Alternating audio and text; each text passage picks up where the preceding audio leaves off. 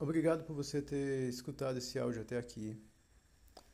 Te agradeço de verdade, fico muito feliz. Espero que você esteja compreendendo e se abrindo cada vez mais para o Senhor. E eu gostaria de te convidar, se você porventura ainda não entregou a sua vida ao Senhor Jesus, eu gostaria de te convidar a fazer comigo uma oração, uma oração de rendição ao Senhor. Se você deseja fazer isso, só te peço, feche os olhos e repete comigo. Senhor Jesus, o Senhor é o único e suficiente Salvador. O teu nome é sobre todo nome, e nenhum outro nome há dado entre os homens por qual importa que sejamos salvos. O Senhor é o Filho de Deus, o pão vivo que desceu do céu, que o Pai enviou ao mundo. Morreu na cruz, no meu lugar.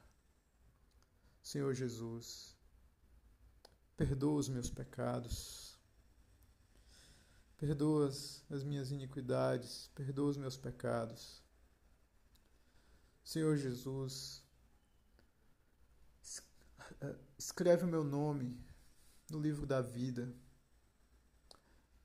me recebe como teu, como teu filho. Eu te convido, eu te suplico a entrar no meu coração e nunca mais sair. Senhor Jesus, me aceita em tua presença.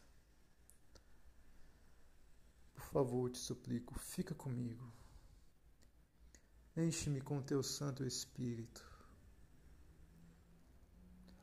Pai, santo é o teu nome. Em nome do meu Senhor Jesus, eu te oro e te agradeço, Senhor, pois o Senhor é maravilhoso e não há outro Deus senão o Senhor, Pai do meu Senhor Jesus Cristo. Amém. Se você fez essa, aliás, obrigado por você ter feito essa rendição junto comigo. E eu te convido a eu te convido a tomar uma atitude bem simples, mas extremamente importante. Duas, aliás. A primeira atitude é que você leia a Bíblia. Leia a partir do, do Novo Testamento, certo? Começa com Mateus, Marcos, Lucas, João. E antes de ler a palavra, ora, tá certo? Pede para que o Espírito Santo te ilumine na leitura da palavra, para que você consiga entender, para que você não leia a palavra só com o teu entendimento, sabe? Só com o teu, teu, pensamento, tua interpretação de vida, mas que antes que você consiga se abrir para a interpretação que Deus quer te revelar, que é bíblica, tá certo? Então, primeira atitude é procure uma Bíblia e leia. A partir do Novo Testamento, Mateus, Marcos, Lucas, João, se enche com as histórias do Senhor Jesus, sabe? Mergulha nelas, medita nelas. Todo instante, todo dia. Você vai. É, isso aí é, vai ser alimento para você. E a segunda, a segunda atitude é procura uma igreja, igreja evangélica, certo? Uma Assembleia de Deus, Batista, Deus e Amor. Procura uma igreja evangélica, uma comunidade cristã onde as pessoas estão estudando a Bíblia, como você também começou a fazer. Certo? Procura, não fica sem igreja, tá? Deus nos chamou, igreja significa chamados para fora.